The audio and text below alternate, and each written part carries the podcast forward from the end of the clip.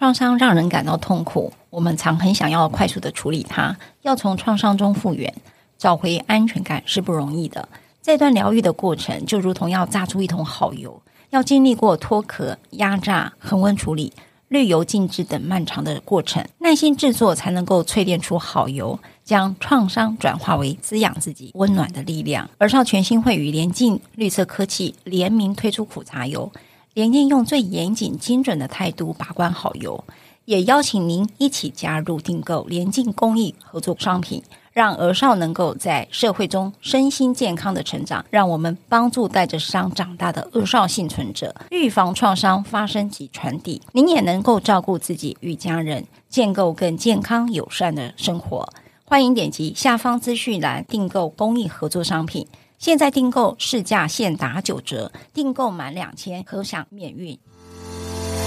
刚好你点进来听，刚好我想说点什么。大家好，欢迎收听《刚好遇见你》，我是赖芳玉。每集我将为您带来轻松、舒心跟专业的多元角度，我们一起来聊天吧。突然一按下录音键之后，就会开始不知道聊什么。我耳朵边已经响起那律师的开场了，就是那个。嗨，各位朋友，大家好。今天我们邀请到了我们的台柱 Eric 跟晨晨，这个声音吗？Eric，你想到的是我这样？是整个那个整个节目的开场哦，已经刚好遇见你。对啊，过了一个年是这样卡住了吗？晨晨。没有，就是因为这是一个很新的体验啦。因为过去来这边录音的时候都是跟赖律师，然后怎么讲？今天的话会掌握一种新的节奏感吧？哎，新的那称之为动力吗？嗯，就是有一个新的动力在我们之间酝酿。你知道他们两个是完全在我认识这么久以来都很另类的治疗师，就觉得他们两个好像假设他们不是心理师，我都会觉得是我的个案。例如说，例如你知道吗？就很想问 Eric，你对婚姻的想法是什么？或者我在问晨晨，你这么多次的分手经验之后，你有没有恐婚症呢？你知道，我就开始想要知道这两个年轻人会是什么。你知道上一次晨晨呢，然后他说他在没有看到 Eric 之前，会觉得他就是一个小老头儿，就是一个光头的矮矮的一个小老头。对对对，光头的智慧大叔了。然后他说那个动力，我说我们现在一直在聊 Eric 干嘛？他说我、哦、在动力学上称之为缅怀。对，就是那个缺席的人会在话题当中一直出现啊，就是用他的方式影响着我们这样。对对对，来哦，现在一盏灯光，现在我在录音室里面一盏灯光，然后晨晨跟 Eric 坐在我前面，然后我我们桌上都有一些饮料，感觉上今天好像要来秉烛夜谈呢。其实刚刚赖律师讲到那个关于我的感情的一些想法，嗯，我就想到先前我跟 Eric 就聊到，我们想要讲一个话题，叫做“永恒少年”。不是你吗？对，我刚刚就在想，呃，我本人就是永恒少年。你看我的偶像还是小飞侠彼得潘，就我最喜欢的童话故事书，它是就是心理学上面作为永恒少年的一个蛮经典的一个原型了。嗯，对。讲到婚姻的问题的话，就会谈到说，当我们这样子的人。走到有一天必须要进入到婚姻，然后被社会期待要成为一个大人的形象的时候，其实就会有蛮多的感触啊。如果是你会是这样，因为 Eric 是是学长，对啊，他已经他过来人，他可能已经度过了那个时候吧，就是他是已经进入婚姻的男人了。那他是永恒少年吗？在你的视角里头看 Eric？我当然觉得是，但是 我要给他开口的机会，要辩解嘛？他觉得你是。其实如果说常常在在台湾的这个脉络下，其实很常在想说，其实蛮多这这个这句话很不政治正确，但你可以去想，我们比如遇到个案或一些事情背后，是不是真的都有一个男性？就是他那个故事的脉络下，其实都有一个，好像有点，比如说呃，整个情感或情绪状态，或者是一种在关系里面比较失失功能的这种男性的角色。其实这个角色占了蛮重要的一个一个地位，这样子一个位置。对，就是可以说每个成功的男人背后都有一个伟大的女人嘛。嗯，那每一个伤心的故事背后都有一个长不大的男人，是或者每个女人的身后都有一个不知道自己做错什么男人。对啊，当然这是呃，我我觉得我现在脑袋当中想到的这个男人女人呢、啊，他不只是身体上面的性别啦，比较像是在。一个心理上面的那种形象，嗯、是。哦，就像我们会说父性的特质跟母性的特质，其实它不是父性特质，不是男性专有；母性特质也不是女性专有，嗯、而是我们大家在呃人跟人的相处之间，这两个特质是必须要去整合、嗯。这个好像是在讲一个原型，就是说每个人心中其实这种男性、女性的原型，甚至一个孩子的原型，嗯哼，对，那或者是说在更往前走，可能有所谓的智慧老人哦这样的原型。对，那每每个每个角色每个原型，其实好像在终其一生都会交叠，或者是说一部分的这种整体或部分的那种状态来出现。这样，其实我就在想说，永恒少年这个主题啊，它跟我们今天我们两个人都有在聊到那个赖律师最近开了一门课，是吧？是就是那个离关于离婚这件事情。然后我们刚刚就有谈到说，其实观察到好多的人，他们最后婚姻没有办法继续下去，其实跟这个男性或者其中的一方，他的内在存在的一个长不大的部分，嗯哼，我觉得是很大的一个关键点。是，所以我们常常也想到说，蛮多个案，尤尤其是像是说，在大概四十几岁这种所谓男性中年开始的这种所谓转化过程或转化危机中，其实蛮常他的一个特征就是，呃，表现在他呃感情这边有点触礁，呃，作为一个一个象征或一个特征。那开始，嗯，包含在处理可能关系、孩子，嗯，种种的这种分配上面的时候，就发现说许多这种情感或早期的一些经验就开始苏醒过来。那蛮长期，你真的静下来去感受，说，诶，很多不不管是一个女性个案在讲，或者是一个男性个案自己在描述的时候，他的那个内在的原型到底是一个 boy 还是一个 man？有时候就很很耀然在那个那个现象场里面。对对对，就是会有一种感觉啦，就是这个人其实。可能他已经到了位高权重的程度了，嗯，但是在跟他对话的时候，他会突然展现出一个，嗯，他是长不大的小孩的那样子的味道哈。但是当然啦，如果在日常的交友当中的话，大概会觉得这样的人是很可爱的，就觉得哎，他有一个童心未泯的部分。但是如果这个童心未泯变成是在感情上面，或者是在家庭当中，他没有办法承担他相对应该要负起的责任的话。其实对于跟他相处的家人来说，就是很大的一个痛苦来源。所以好像在那个所谓童心未泯的这个部分，有一个很有趣的地方，就是说他们在更早期的阶段，或者他们在择偶，或者就是在人群里面的时候，很容易跳出来，很容易 stand out。因为这些人，他们其实这种所谓的 charisma 或者那种魅力，其实是嗯嗯嗯是有一种明星的架势。所以很多人其实，在人群里面会辨识出这些人，甚至受到他吸引。但真的，就比如说我们在讲爱情三元论，激情、亲密、承诺嘛。所以激情过了之后，你就发现，哎，日常的亲密好像它是有点困难的。对，甚至到最后的承诺阶段，其实是完全没有办法，不管说给出，或者是没有办法处理关系之中那种负面或一些刺激。是完全走不进去的，这种。对，所以就是好像从激情，然后到承诺，嗯、就是他能够给予的东西，就在感情就是相处的过程当中是一个递减的了，是。对啊，这也跟现代化对关系的期待是有关联性的啦。嗯、也许在呃三十年前、四十年前啊，这个男人可以永远把工作当成他的 playground，就是一个他展现自己的野心游游戏的一个场域，然后在家庭当中，他就像是一个失功能的小孩子一样。然后接受女性给他的照顾，对。嗯、但是在当代的社会当中，其实我觉得大部分的女性并不期待这样子的关系，嗯、不期待自己家里面已经有好几个小孩了，然后自己的老公也是另外一个大小孩，然后她必须要去承担那些不理性的情绪，嗯、或是那些呃，其实在情感关系当中的那种攻击。哦。嗯、因为其实儿童跟少年的一个特征是那种攻击，嗯、是攻击性，张力是很高的这样子。对，是，所以蛮蛮多人就开玩笑说，好像好像住在男性宿舍。对的那种感觉，男子宿舍，男子宿舍里面，对对对。我其实就在想一件事情，就是说永恒少年是怎么形成的了。其实我觉得这个东西，呃，不同的学派有很大的差异，对这件事情的说法有很很很大的不同啊。这个词其实当时真的是从荣格那边造起来了。那当时他的这个弟子 Franz 再把它扩大或把它讲得更清楚，这样子。那大家其实真的有兴趣，von Franz 那那本就是永恒少年那本书，其实是可以。可以看的这样的，如果你嫌你的人生呃不够复杂的话，是可以去看一些荣格的东西，荣格的东西来增加你生命的复杂度。我以为我已经够复杂了，这样看完荣格觉得嗯好像还还有更复杂的人。对啊，对啊，毕竟他都可以跟他的学生在一起，所以所以说，哎，他是跟学生还是跟个案？他的他等于个案后来又变成他的学生，有点类似学生或助手。后来那个那个个案也也有走上这个相关的，比如说精神分析或医疗相关的路，这样子。他本身就是一个怪奇的人啊，难怪他想他的。概念发展出来的东西，其实对于我想，对于一般的听众还有读者来说，都是很有魅力，但是有时候也很难以想象的。所以我觉得一体两面，它另外一个面向就是说，诶，在这么飘的或不着地的时候，就另外一面可能就说比较 grounding 或比较扎根的地方。嗯、那这些人，他们其实很多。在早期，其实如果你去看荣格自传里面的时候，他其实早提到早期，他可能会有很多这种白日梦或这种想象的游戏。那他到可能九岁的时候，他妹妹才出生，但是他妹妹如果打扰他的这些私人的逻辑、私人神话的的这种游戏的时候，他其实会很不高兴的。嗯，对对对，所以他他在这个这个所谓的自己的 reverie 跟这种想象跟幻想中，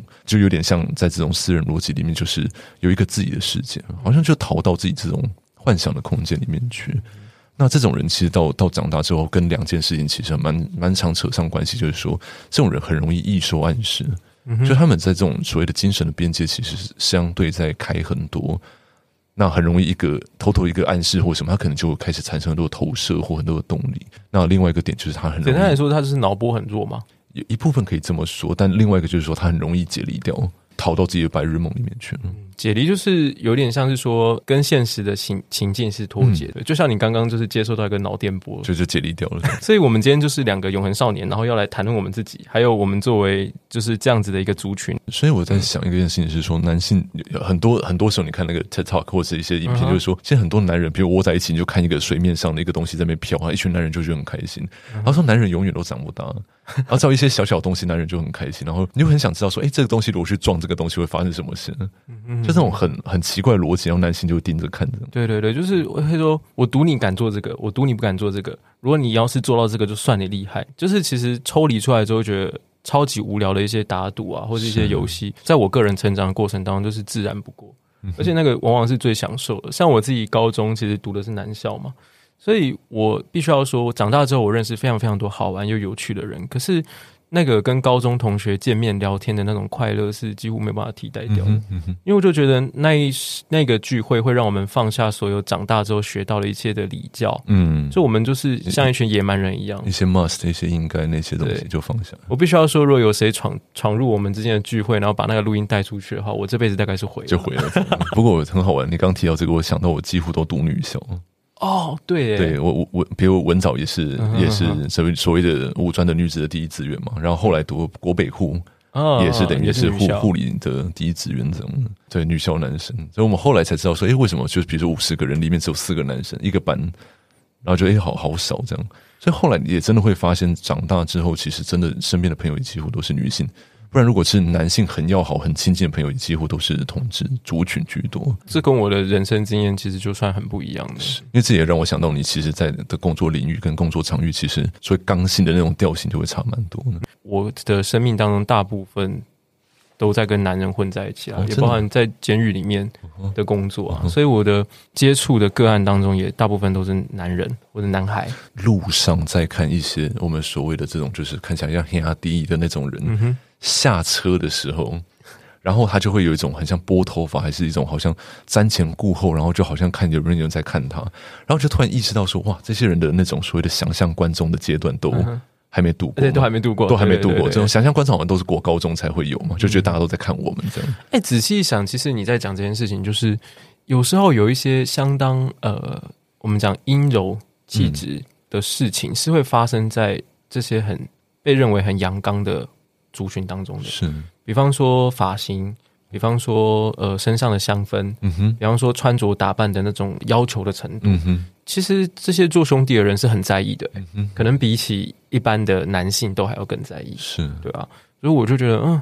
这当中也是一个就是男性气质跟阳刚或女柔性气质的这种阳刚跟柔性气质的一种很微妙的整合在一起啊，嗯。嗯不过，我觉得一体两面也可以聊另外一件事情，就是说，其实他们 Von Friends 提出这个所谓的永恒少年，其实也包含永恒少女，就是一个泛称或通称这样。嗯、可是，一体两面就是说，我们也经常看到有一些女性，她其实可能也会有非常非常阳刚的样貌这样子。嗯嗯嗯，所以，我们就后来就有有跑出一个东西，就说，诶，比如说男性里面，所谓阳性有所谓的阳中之阳或阳中之阴，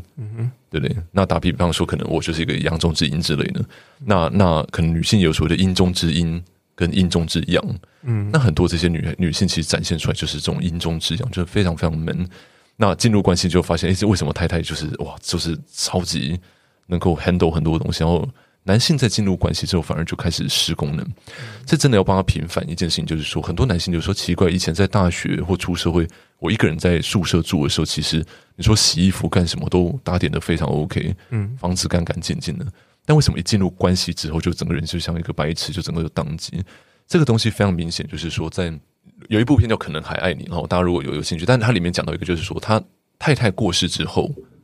他先生完全连茶杯在哪、茶包在哪、糖在哪都找不到。这东西在我们的亲戚有一些人身上也发生，就是比如很老的阿公的太太过世之后。然后就发现说，呃，他连内裤在哪里都找不到。对啊，这个其实好多的电影里面都会演到类似的剧情，对不对？就是在一个家族当中，照顾者，呃，那个那个女性过世或离开之后，其实很多的这个家庭的基本的运作都没有办法。我就在想到底为什么？就是那个进入关系之后的退化吗？就是突然从一个可以独立自主生活。的一个一个男人，然后好像进到关系之后，他们就被打回原形了，对对，对，回到小孩子的状态里面。所以应该说，中间那一小段，就比如说求学后到出社会那一小段，自己的时间会不会是只是演出来，或者充其量只是一个戏子，就是一个演员罢了？但是他真正跟女性相处的这种原型跟记忆，其实都是跟自己母亲的那个模式。这很容易就打回娘胎啊！可是我就在想到一件事情，就是假设我们从一些家族治疗的概念来说的话，就是自我分化的程度靠近的两个人才会在一起。嗯，所以永恒少年必定会配一个过度照顾对方的一个伴侣的伴侣。他们自己是一个配队友的关系啊，所以其实也不是说在一个嗯可能很辛苦的女性的背后就有一个永恒少年，但是在一个永恒少年伴侣的背后，一定有一个人是其实某种程度上也是界限不够，是。过度的在照顾跟承担对方的责任的那样子的一个，担起了整个整个成人关系里面的所有的包含情绪调节。包含一些日常，事实上这是一个对偶的关系啊，是。对啊，很多时候永恒少年，我记得你刚刚有跟我提到说，永恒少年其实跟一位男性来说的话，嗯、和他跟。妈妈之间的关系其实是很很有关联的。永恒少年的形成奠基于他跟妈妈之间的关系，对吧？或者是说奠基于跟妈妈之间所谓寄生或共生的关系。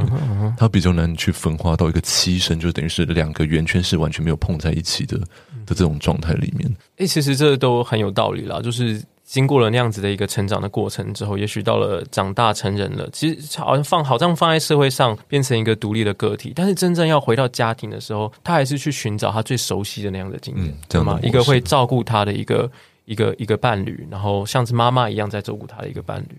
然后就是会被他遇到，是因为就是有一些真的就是会嗅到说，哎，在人群里面，这个人真的就最像我妈之类的，最像我妈妈，对，真的会嗅到。所以我真的很好奇，就比如说有时候我们在看一些离婚的事件，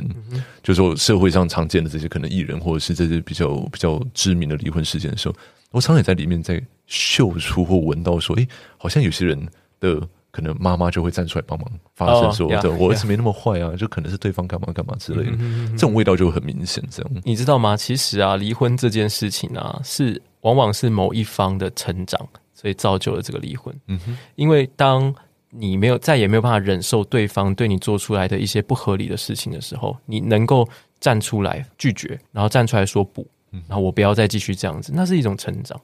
所以在家族治疗或者是在阿德勒的概念当中的话，就会说这个人真正的分化，真正的独立出来，不是说这个永恒少年哦，我是说他的伴侣，嗯哼，因为他的伴侣决定不再透过照顾对方，然后来满足自己的安全感啊，或者是在童年时候被赋予的一些责任，嗯哼。因为我刚刚就想到，永恒少年绝对是有对偶的嘛，嗯、所以他就是对到一个要额外照顾别人的一个伴侣。只是我在想，你在讲的话，就有点像对到一个所谓的社会传统对于女性的想象，嗯、就是说，一个女性其实相夫教子之类的，哦 okay、那相夫可能也就是教子的一环之类，就是他他那个那个对一个男性的那个对象，其实的那种运作模式，其实好像也还是在整个传统脉络里面的一种遗憾或女性的美德这样子。所以，其实某种程度上啊，当我们的社会有办法去带给很多的人啊，不只是女性，也可能是男性，那种真正让自己完整，然后为自己说话的那样子的一个勇气的时候，好像离婚这件事情是真的是追寻自我的一个过程。这个过程，不过我到近期其实也蛮意识到说，有时候其实不是真的只有在离婚这件事情。比如我听赖律师的那个课程的时候，我自己有这种感觉，就是说，其实有时候分手这件事情，比如说一假设十年的关系好了。你真的要分开的时候，有时候在分配某种情情感的分开分化的过程中，那种两个人从永连结拉到就是诶，你是你，我是我的那种过程中，其实本来就有一些分配跟这种比较理性的思考必须掺进来，而不是一直总是在感觉的问题，或者说，哎，你你跟谁谁谁的关系，我们的脉络里面发生是什么事情，嗯，而是真的更理性的去想说，多少东西是属于我想保有的，那多少东西是你应该保有的，这样。其实我觉得心理学有很多的面向啊，嗯、其中的面向当然是情感，当然是意义，好，就是生命的生生人跟人之间的连接，这些情感和意义。可是人与人之间的连接，同时是一种生活方式啊，很多的时候我们。暂时放不下那个连接，是或者那些那些情感，但是我们可以开始去建立一个新的生活方式，嗯、这也是很重要的。是，所以像我之前好像也在节节节目上有提到，就是说，其实生活感或仪式感其实是一种节奏。那那个节奏其实是对应到你内在的那种那种，有一点像你自己想活出来的某种牌子。Uh huh、原本有一个围绕着一个人的生活的节奏没了之后，你会突然发现你没有。办法对焦你内在的那种那种频率，嗯，所以你会发现整个生活好像就突然不知道要对准什么东西，会突然好像有一阵失落或空空的感觉。你让我想到一个呃，还蛮具象化的意象。有一次我和我一个案主工作到某一个阶段，其实他的状况有很大的一个改善。有一次来到我们的会谈室里面，他跟我讲说他最近做了什么事情，然后进步很多。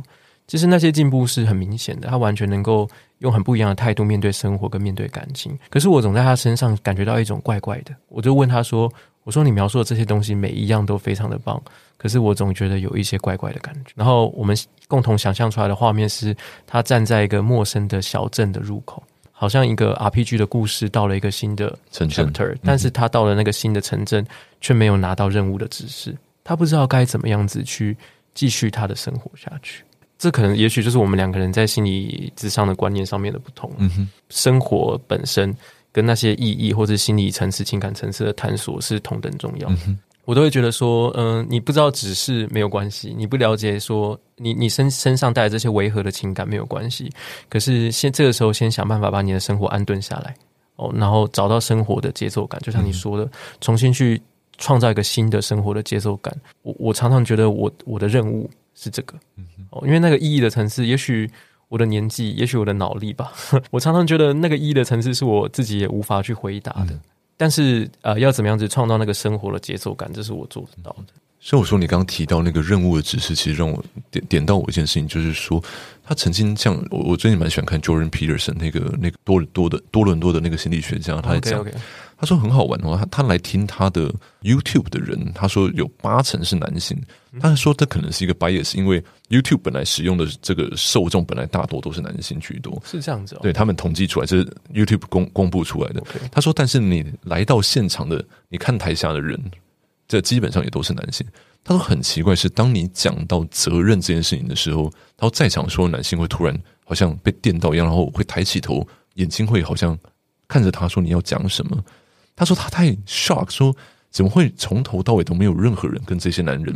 谈关于责任这件事情，而且这个主这么重的主题，居然这些男性会突然耳朵好像被被电到一样。那他在讲说，他说不要错把自由 freedom 跟 chaos 这种混乱混为一谈，什么意思？他曾经问过一个学生说：“好，来，我跟你玩一个游，晨晨，我跟你玩个游戏。嗯哼”好，那现在游戏开始。OK。所以没有任何的任何的指示。那个学生就荡在那边，他说：“我们现在要干嘛？”嗯、对，他说：“假设你今天玩的是象棋，那你在象棋的规则里面，你可以自由的移动。嗯、哼对，但是那个是你的自由，但是不代表没有规则的话，你一步都走不了。对，所以他们后来在讲说，为什么一个人他要到一个工作里面要穿西装这件事情？他说这件事情本身，他说。我不用再用我的服装告诉你我今天在想什么，而是当我看到晨晨，如果你今天穿西装来，就是你跟我玩着一模一样的规则跟游戏，你已经宣告了你要玩这场游戏了。嗯，就是我认同这个游戏规则，而且我会 follow 着玩，然后准时出席或干嘛干嘛，然后说到做到之类的。所以他说那装那那身服装其实是在宣告这件事情，就是 I'm going to follow the rule，嗯，in the game 这样子。我在想这件事情其实是不是一种。还是回到我们在讲那个社会化过程，怎么样教会我们每一个人融入这个主流的生活？某种程度上，人到了一定年纪，或是累积了一定的生命经验之后，又会尝试去挣脱在这个社会，在这个主流的生活当中，与你实际的真实的那个自我格格不入的地方。是，对。这让我想到荣哥他在他在自传第八章很好玩，他讲塔罗。自传第八章，大家可以去真的真的，因为他刚好讲塔罗。嗯、那他在讲他盖塔罗的过程中，他其实当时他在盖的盖到某个阶段的时候，他其实太太刚好就过世了，这样子。那他说他太太过世之后，他意识到他最重要的生命任务，接下来是把他的第二人格充分的活出来。OK，他不再用这种所谓社会面具，所以当时我们在讲的整个呃生死学过程，一直在讲说，其实我们进入社会在走人化的过程嘛。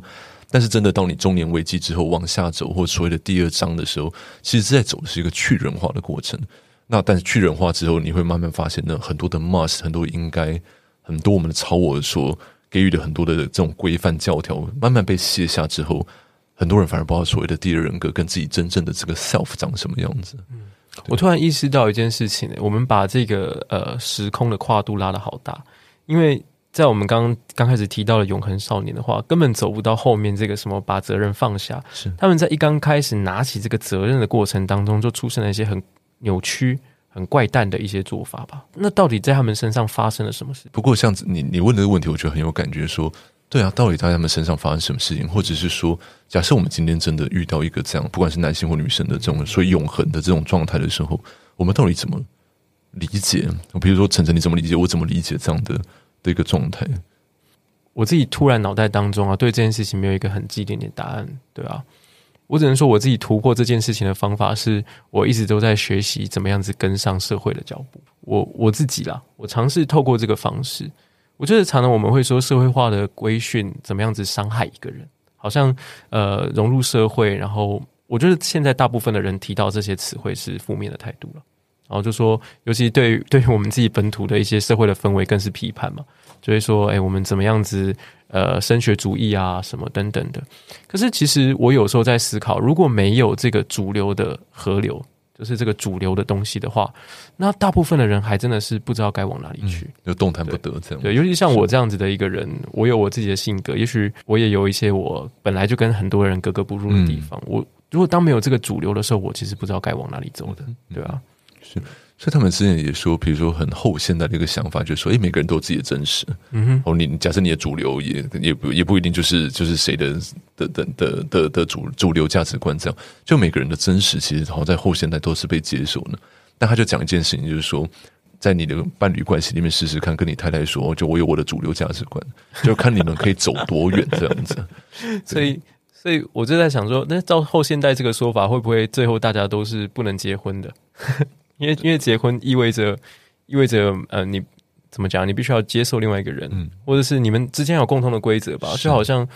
离婚那是你们两个人的事，两个家庭的事，但同时也是法律上的事，对吧？所以当你在讲这个时候，我也想到说，好像我们在谈的是一个个体性或集体性的问题。对，就是说一个人到底怎么把这个个体在这个集体里面真的融得进去，或者是能够 follow 某种运作原则？嗯，对。那永恒少年我不知道了，在这个意涵上有没有可能就是某个向度他。避开了，或者是尝试用某种方法去抗衡某种，嗯，进入这种集体运作潜规则之类的，可能表面上演得出来吧。就像很多人还是会结婚呐、啊，嗯、但他心里面就是没有准备好。嗯、在我看来就是这样的，就是他没有准备好啊。对，所以就跟我们之前在在聊说，人家说什么女性可以假装高潮。但男性却可以讲假装诊断关系这样哦，对，这个话是蛮精彩的。那个时候我听到说，嗯，是那个，是就是叫什么 punch line 这样子，对，对，是一个是一个金句这样子，对啊。不过我说我也真的很想知道说了，因为有时候我我觉得心理跟法律很好玩，就是我后来才意识到司法其实，你看我们从教育辅导，嗯、就那个光谱嘛，教育辅导、智商、心理治疗，然后诊断用药，有没有？然后住院。然后最后可能就司法，还有犯罪司法这样。然后就觉得，诶，赖律师他们其实，在律师的这种这种角色或司法上面，其实真的是等于是整个这个轴线到最后端、最后端那种很重的地方的时候，但是他们在处理的还是太阳底下的人感情感觉。那我相信，在很多所谓男性犯罪或这种这种意涵上，应该会蛮常遇到所谓的永恒少年。的的这种意意向吧，我不确定。我不晓得，我觉得你讲永恒少年，好好有共鸣啊！就是说，刚才听到你们两个在对话，而且是用一个永恒少年切入个体化跟集体意识，然后一个用演的，一个是也没有准备好，我觉得很 make sense 哎。觉得在处理我自己在处理呃家事司法的过程当中，其实每一个都好像孩子哎，嗯，都很像小孩子在哭闹啊。妈妈，你不要离开我！嗯、大概就是类似那种声音啦，哈、嗯，就是说这个说法，就是有时候为什么你要那么痛恨对方？因为你好像不这么痛恨是离不开的，对不对？因为阿德勒说的啊，情绪是有目的的嘛，哦、真的，啊、真的，就是你知道，婚姻里头不会是全糟糕的事啊，但是在分手那一刻，你好像得要把它很糟糕，就好像这个玩具坏掉了，不好玩了。你才丢得掉，你知道？不然你会觉得，哎，这个好像还可以再继续用的，弃之可惜。对啊，对，有点那么味道，就可以这样说啦。不是因为恨他所以离开他，你是为了离开他，所以你必须要那么恨他。这次这个阿德勒我认同。对对对，对 我发现好多的分手的那那个那个心理上的那个钥匙其实是这个，但是大家都没有发现自己还是这样的一个孩子，只是说刚才。Eric 有提到两件事，我好有感，就是说责任这件事情，在男性为什么他突然才会抬头去看？因为我我今天在调解的时候，其实女性对于这个男性的指控就是：你到底有没有责任感啊？很多的女性就会觉得。你到底有没有发现你责任在哪里啊？哦，那到这个此时此刻，你还是没有任何觉得自己该负责的地方。这很多是女性在分手时候对男性的指控的指控。但是或者下句话就是说，你到底像不像个男人？就男性永远被问说，你到底是不是个男人？你到底算像算不算男人？这样。所以换句话说，那呃，Eric 他刚好在学男性心理议题，那那那个陈晨班就活在这样的一个男人堆里。他有一天。拿了两只猫给我看，我说：“哦，你养两只猫的室友？”他说：“对，有猫之后自己才像个人。”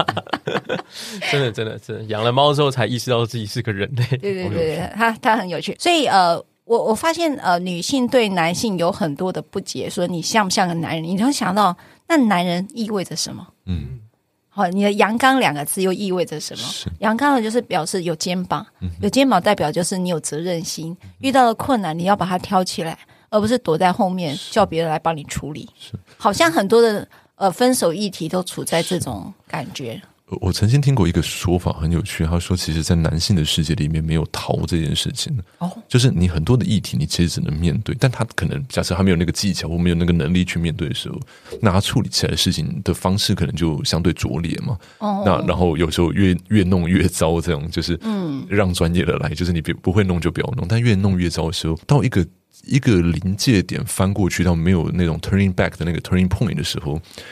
你你就开始发现很多的整个环境逼着男性走向一个就是被剥夺的一种状态，所以你到后来发现，其实男性到中后期其实真的开始在出状况的时候，几乎男性心里就他不要管说，呃，我到底有没有扛起责任，就他主观会经验到某些事情我被剥夺了。哎，是什么呢？呃，就比如说，假设今天明明是假设，然后他明明是一个男永恒少年，那在关系里面，他可能没有办法真的 fulfill 或者去满足一个女性这种情感被滋养的这种这种感觉。哦，这这是个女性非常重要，就是你一定要在关系里面感到被滋养，对，像玫瑰花了。那你只要没有这种被 fulfill 被填满跟这种这种满足的这种这种感受，就是情感满足感受的时候，那他就会开始枯萎这样子。那当那个人他。走到一个没有办法再走下去的时候，那这个这个男性他可能假设那女的就开始说：“那我要离婚。”或者是他开始出去找了别的朋友，然后找交往了别的人、别的对象，或把孩子带走了。不管在什么样的状况上，这个男的都会经验到一种东西，就是被剥夺的感觉。也就是那个玫瑰花，就是小王子跟玫瑰花的故事，有点有点这个味道。对，你正在讲这样的一个意象，是或者是有点像是那个美女与野兽，就是说。那个野兽说：“只要玫瑰花枯萎，我就死掉了。”哦，对，就我就死掉，就就他那个那个利己的那种被剥夺的那种，很像死亡感，就会非常非常重，就全面崩塌这样。所以，永恒少年他有一个很大的滋养，就是需要那朵玫瑰。如果那朵那朵玫瑰是枯萎的时候，他感受到就是他的生存议题出来，因为他的生命议题就没有，所以他展现出来的粗暴就像一般野兽般的粗暴。我这样理解他是对的吗？不过我讲一件很重要的事情，就是说很多这些男性的背后，你常会看到，不管他用类似像成就需求，哦各方面东西去满足这个这个，或者是我们所谓过度补偿这这样的动力的时候，你会发现背后背地里其实很深刻的情绪是愤怒，对，真的是满满的愤怒。对，不解跟愤怒，或者是那种就是好像不被懂的那种感觉，会非常非常重。对我，我好想再往下聊。我也许我们可以再做一集啊，因为我自己经历过的男性，他的情绪好扁平哦，就往往用一个愤怒来展现所有的情绪，嗯、就是他的悲伤也用愤怒，然后呃，他的呃挫败也是用愤怒，然后你会经常看到他用攻击来展现他所有的情绪，他的面貌长相很像穿着西装打了那个领带，没有什么太多的变化。诶，我自己所经历的啦，我我不知道。呃，是不是对的？也许我们在下一集讨论。但是如果我们今天给永恒少年做一个注脚，哈，就是啊，你们今天如果面对一个永恒少年来找你们了，哈，那他面对了他自己的分离议题，哈，分离议题。那你知道吗？孩子遇到了一个分离，我觉得是他最，我自己看到是最焦虑的时候。那两位心理师，你们的治疗取向是非常截然不同的，哈。如果是这样，给一句话带回去。思考那个功课的话，两位心理师会分别给这样的永恒少年面对分离议题的时候是哪一句话？你会觉得那仿佛看到玫瑰花的那张照片可以秀出来呢？哇，这是一个好大的难题哦，好难哦。我就是想到的比较不是说给那个永恒少年的一句话，我是觉得我想到的是可以给那些加油永恒少年，或者是说你你身旁有你身旁伴侣，也许你的伴侣就是这样的一个人。的的那些那些朋友一句话，我是想到的是，请不要聚焦在问题是怎么形成的。我们有时候应该思考的是，问题是如何被维持下来。他是一个怎么样的人，这是一回事。可是关系永远都是双方的，嗯，所以我们要去想，为什么他这样子的性格，他这样子的模式，可以在这段关系当中反复的发生。必定其他的人也有一定的责任在。那个改变会是痛苦的，会换来对方很大很大的。挣扎，甚至是攻击你、伤害你，可是那那终究是一个过程。如果是永恒家有永恒少年的人，在面对了分离议题的时候，他当然被永恒少年开始丢泥巴。我想他可能会进入那个经历那个愤怒，那个少年给的愤怒。那如果是成人他来找你，你会你会怎么样协助他呢？我觉得很多时候我们只能是用。比较温和，我们我们尝试去建立比较温和，然后有结构的方式，就是讲到我们的风格啊，温和有结构的方式去让对方经历到那些痛苦的感觉，让少年也经历，对对，让彼此都会经历一段痛苦的感觉啊，那个抽离抽离情感的那一端，然后不断的扒着情感不愿意抽离的那一端，其实他都会经历一段一段时间的痛苦。那我我很多时候认为那是一个必经的过程。哦，所以其实不要去回避那个痛苦的经历，嗯哼，因为那对永恒少年或者是加油永恒少年的另外一个伴侣而言，那都是必然要经过的，因为他的问题被维持，其实某种程度自己也有界限的议题，嗯哼嗯哼，是这意思对吗？对对对对，所以在那个过程当中，我觉得彼此反而会成长，成为一个更完整的个体了。嗯，明白。